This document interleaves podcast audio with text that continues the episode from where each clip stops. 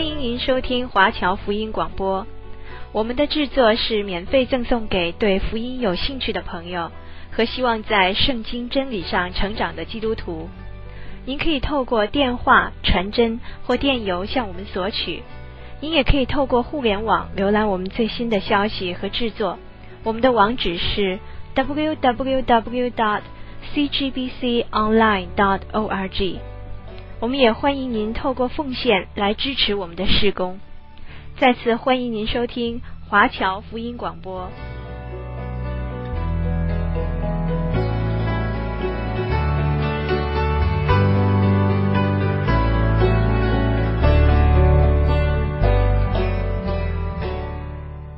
马太福音第五章二十一到二十二节，耶稣说：“你们听见有吩咐，古人的话说，不可杀人。”又说：“凡杀人的，难免受审判。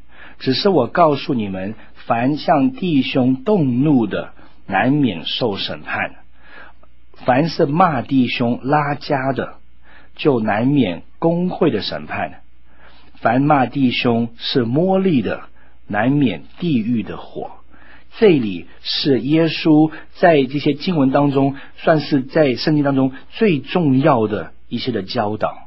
这些这里记载，耶稣说话是有权柄的，因为在马可福音一章二十二节讲到，众人都很稀奇他的教导，因为耶稣教训他们，正像有权柄的人，而不像文士。上个礼拜我们讲到，文士是从神的诫命律法当中，更设立出他们认为。呃，要附加一些的其他的这些细节的这种条例哈，但是耶稣所教导的，对犹太人来说的话，这个是呃，他们听起来没办法接受。为什么耶稣一直在拆毁文士所建立的？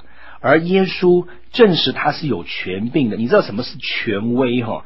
权威希腊文意思就是说随意加增或者是删除的能力。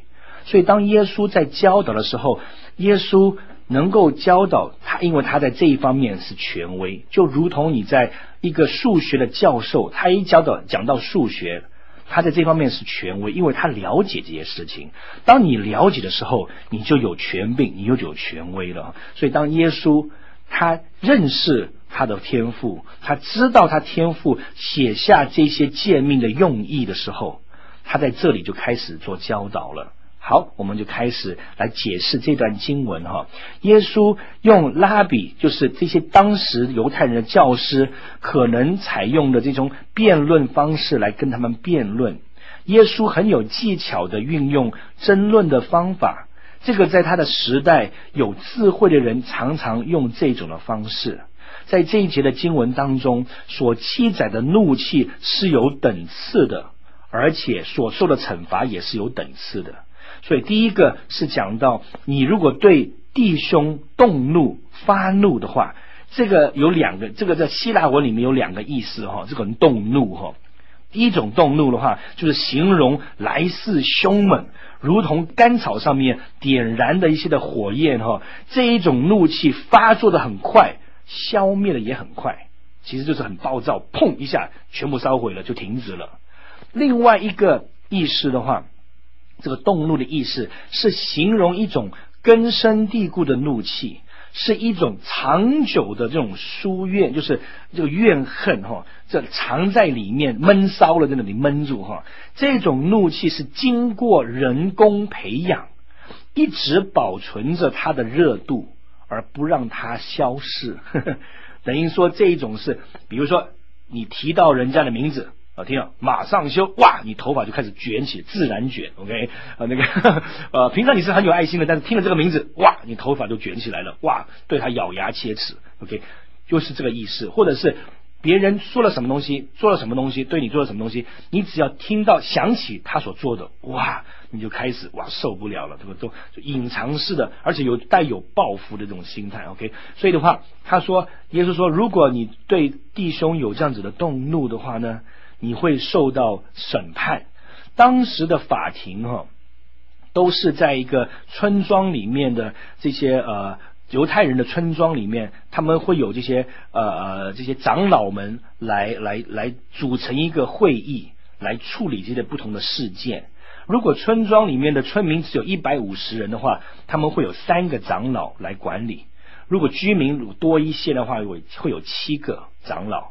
大一点的城市会有二十三个长老来处理这些的事件。耶稣定了一切自私发怒的罪。在经文当中，雅各书一章二十节说：“人的怒气并不能够成就上帝的义。”哥罗西书三章第五节，保罗吩咐信徒要弃绝一切的恼恨、愤怒、恶毒跟毁谤。所以的话，这里讲到发怒，意思就是说短期的疯狂哈。OK，我们必须要想办法清除这样的怒气，否则的话，我们自己是最大的受害者。好，第二呢，耶稣讲到，凡骂弟兄是拉家的，不是乐色哈，是拉家的，难免工会的审判。OK，耶稣接下来讲到这个怒气变成伤害人的言语的两种状况。哇哦哇哦，所以的话，第一，你首先是闷在心中，你动怒，跟着从这种动怒里面延伸出来的这种话语。哦，拉加，呃，这个这个这个拉加的意思就是说，你这个没有头脑的白痴，你这个糊涂傻瓜，不会思想，而且专门做错事的，而这种的骂人的言语哈，是一种傲慢的这种态度，看不起别人的那种时候的所说的话语，所以他不单只是个愤怒，而且是是轻视别人。哦，这一种的态度是因为愤怒所产生这种轻视的态度。神说你会受到公会的审判。OK，第三种的话就是骂人，就是魔力哈，你是个魔力。OK，那你神就说了，最后就避免不好，这个避免这个难免地狱的火哈。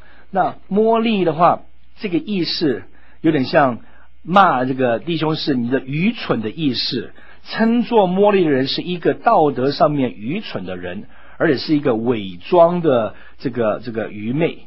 换句话来说，你称人家魔力，并不是批判他的智慧，而是毁谤他的道德的品格，去除他的名誉跟声望，侮辱他一个生活是一个生活放荡而且不检点的人。换句话来说，你是抹黑他了。现在我们现代的这个政治言语是抹黑，OK？所以，所以首先第一个，你心中常怒，动怒之后呢，你说话就是去责备、去看不起、瞧不起他，去骂他，到最后你要抹黑他。神说这一种的言语都不能够被接受的。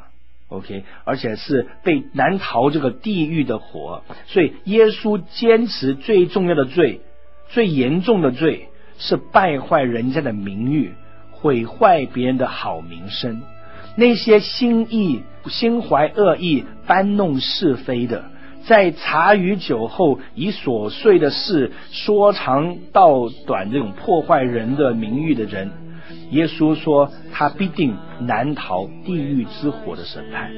OK，我们休息一下，再看看下一节经文，讲到我们如果来到神的面前，把礼物献在神的面前的时候，仍然对弟兄有怀怨的话，我们应该怎么办？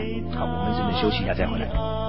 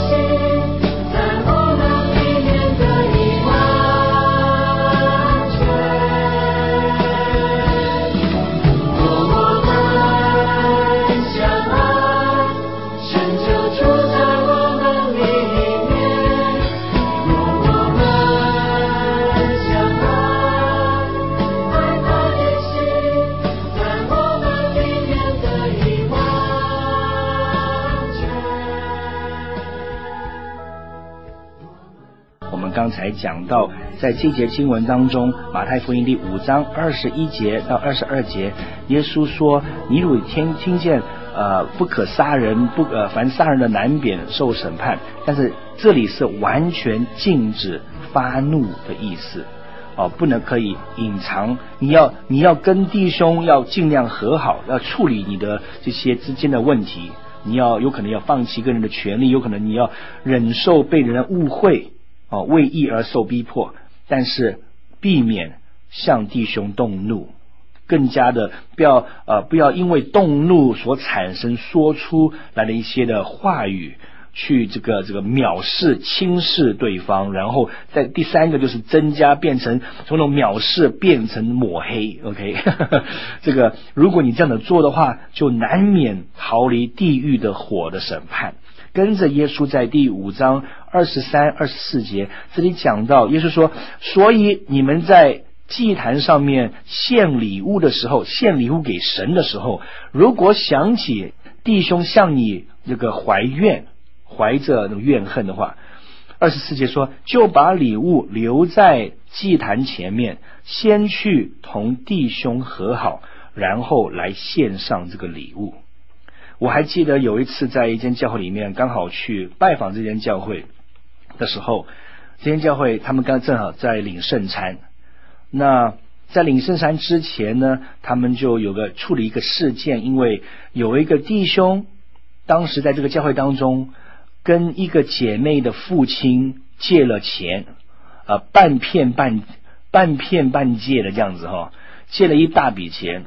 OK，后来呢，他又不偿还。而这个教会的领袖在领圣餐之前说：“呃，记得啊，在这个教会当中，呃，如果你自愿的去把钱借给别人的话，那就要自己要扛下来。但是问题是，这个人是在欺骗，他不是就说呃向你借钱，他只是他是用用欺骗的手段把你的钱骗过来。所以当这个这个教会领袖跟我，因为我在场的时候，他说马牧师，请你。”啊、呃，来做一个领圣餐之前的祷告。我说我非常乐意。我那个时候已经头发已经开始自然卷了。因为什么呢？因为我看见这个事件非常严重哈。如果没有处理这个事件的话，这个教会根本就失去它存在的意义。当时我就就说了，我说圣经上面讲的这一节经文，你在献上礼物之前，如果你有对不起弟兄的事情的话，你要去处理。你不要以为你把礼物哦，我来奉献给神，神接纳你的钱都是骗来的。然后呢，你认为神可以接纳，然后嬉皮笑脸在神的面前赞美主，开玩笑，神又不是瞎子，又不又不会看不见的。所以我说，你要跟别人，你的弟兄先和好，神才会接纳你所做的献祭。同样的，在这一节经文当中。神耶稣提醒了犹太人要回去想一个他们早已经知道了，应该不会忘记的一个原则。什么是献祭？献祭的意思非常单纯，就是说，如果人做出了一样事情，这个行为扰乱了他跟神之间的关系，献祭的意思就是要去纠正，要恢复彼此间的关系。哇哦！所以献祭真的意思就是说，你对人不起，你扰乱了跟神的关系，所以先跟人和好，然后把祭物带在神的面前，跟神和好。因为你跟人和好，才能够跟神和好。很多人他们很喜欢跟神和好，但是却不甩人之间的关系，这是错误的。好，我们必须要了解两样事项在这里。第一个，从不能为明知故犯的罪献祭。有些人是在无意当中犯罪，或者是自我失控的那一刹那犯了愤怒的罪，这个献祭是有效的。神啊，对不起，我我我动怒了，我情绪失控，我我来到神的面前，这个是可接受的。如果是故意的。无中目中无人哈，明知故犯，这种祭是没效的。你预先预谋去做了一些事情，伤害了弟兄姐妹，这个在神的面前是没办法接纳的。OK，所以的话，第第呃第二点的话，要使献祭有果效的话，必须包括认罪与实际的忏悔。包括尽力的去纠正任何罪恶所造成的后果。换句话来说，你今天欺骗了别人的金钱，你希望神接纳你的供物，接纳你吗？你必须要去偿还。圣经上面讲到，恶人借贷而不偿还。如果你在语言上面伤害了某些人，你不要以为你在那里唱歌赞美神，在神的面前跳来跳去，神会接纳你所献上的这些东西。神并不喜悦。你知道为什么有些人没办法成长，他的灵命没办法成长？那是因为他没有做到耶稣所要我们所做的，所以他的灵命没办法成长。OK，所以我们必须要去认罪，要忏悔、纠正，哦，要要要去赔偿。OK，所以的话，就在古时候的救赎日是为全国的罪来求救赎的。犹太人知道，如果不先跟邻居和好的话，这一天所献上的供物是没有效果的，所以在人与人之间的创伤没有得到医治之前，不能够医治神与人之间的创伤。贼要归还所偷的，如果用赃物还没有归还原主的时候，这个祭物就要当做不洁之物。你知道，我认识一个人，他从一个弟兄的身上骗来一些钱。拿这个钱，拿一部分的钱呢，去奉献给美国某个机构。那这个某个机构的人把他当神来拜了，对不对？哇，这个弟兄真好，真热心，哇，奉献了二三十万呢，真好，他真好，他人真好。好了，接着奉献给这个机构，接着这个机构又认识了一群人，在这一群人当中呢，又找了几个笨蛋，然后呢就去借钱，那钱又掏过来了，受害者的那边呢，对不对？受益者是这个这个这些领袖啊，对不对？但是受害者是他下面这些人呢。拿了这些钱就骗钱了，骗了钱之后又奉献给另外一个机构，那另外一个机构又把他当成哇，是真是财神爷了，要要要，真是棒的不得了。然后他又借这个机会又认识了一群人，所以的话没完没了。这个是这种人的话行为，神一定会有惩罚的。OK，好，所以这里的话，啊、呃，祭物是有代替的意识。在献祭的物上，在古时候，敬拜者要双手放在这个动物的头上，并且压下去，祈福，好像似乎要将自己所犯的罪转移到这个牲畜的身上，然后说：“耶和华啊，天父啊，这个父神啊，我恳求你，我所犯的罪，我顽梗悖逆，我犯了什么什么的罪，我现在悔改，愿这个祭物作为我的遮盖。”很多人说，谁是你的遮盖？哇，你没有宝血遮盖的话，那是什么遮盖都遮盖不起哈。所以我们必须要认罪悔改，那这个祭物就成为他的遮盖，遮盖了他所做的罪。所以有效的献祭必须要包括认罪跟修复。敬拜者把祭物带到祭司面前，然后由祭司来替他来献祭，这是古时候的 OK 这个这个这个方式。所以的话。我们必须要在人与人之间的创伤要得到医治，才能够得到从神来的医治。为什么我们祷告有些时候没有发生效力呢？或许是不是自己树立的一些障碍，没有把它纠正过来，而导致你的生命，你的神没办法随听你的祷告。OK，跟着这个经文是马太福音第五章二十五到二十六节，耶稣说：“你同告你的对头还在路上的时候，要赶紧与他和席，恐怕他帮你送到审判官，审判官交付衙役，你就下监里了。我实在的告诉你，若有一文钱没有清还的话，你断不能够从那里出来。换句话来说，耶稣在这里教导，在没有更严重的事情发生之前，你要尽快的跟人和好。耶稣在这边劝告，可能会是含有一个呃一个意义是有两方面的。第一个就是实际的劝告。耶稣说，形容生活当中、呃、重复经历，使我们知道，如果争吵或者是意见不同，或者是辩论，如果没有立刻处理，然后时间拖延下去的话，会越来越糟，越来越坏。恶毒会产生恶毒，哈，两人的争吵会蔓延的变成两个家族的冲突，甚至他后代这个会会传下去。你知道我在国外长大，哈，有有一个非常有趣的一个呃经历，就是呃我在美国长大的时候，呃如果一个两个小朋友一吵架，他们打架。两个动手，父母亲会在旁边说：“加油，儿子，加油！”看看谁打赢哦。打完之后，他们就会拉了握握手，好朋友就这样继续下去了。不像我们这些呃东方人的话，呃，如果一有冲突的话，你得给我等着瞧，然后开始会怨恨苦毒跟着发生了，背后抹黑，然后按按刀去刺这个，哇，都是都连续。所以我发现有些时候外国人他们在某些的教育上面，他们很快就可以原谅。他们如果你说对不起，我错了，请你原谅我，我们还可以做朋友吗？是可以的，OK，好，所以这个是还蛮有趣的。那第二点呢，耶在耶稣心中可能认为有些东西更为重要，在生命当中还有存在的时候，快快的与同伴和好，因为你不知道哪一天生命就要结束了，将来叫就需要站在这个神的面前受审判哈。所以的话，结论呢，最后的结论。如果你要时时快乐跟永远快乐，绝不要在你和你兄弟之间留下一个没有和好的争吵，或者是没有医治的伤口。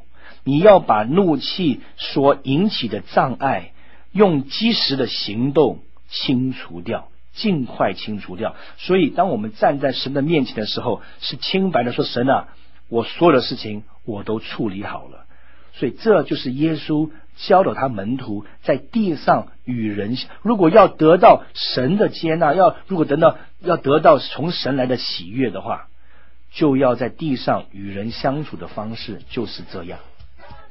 你希不希望做一个真正的跟随基督的人呢？其实这些东西讲容易，做比较困难，但是没有人说跟随耶稣是一个容易的事情。Amen。所以的话，我们要跟随耶稣的教导，尽量处理。跟人家不和谐之间的这些事情，这样子我们才可以被称为神的儿女。好，我们下个礼拜再看看下一节的经文，是非常精彩的。我们下个礼拜再见。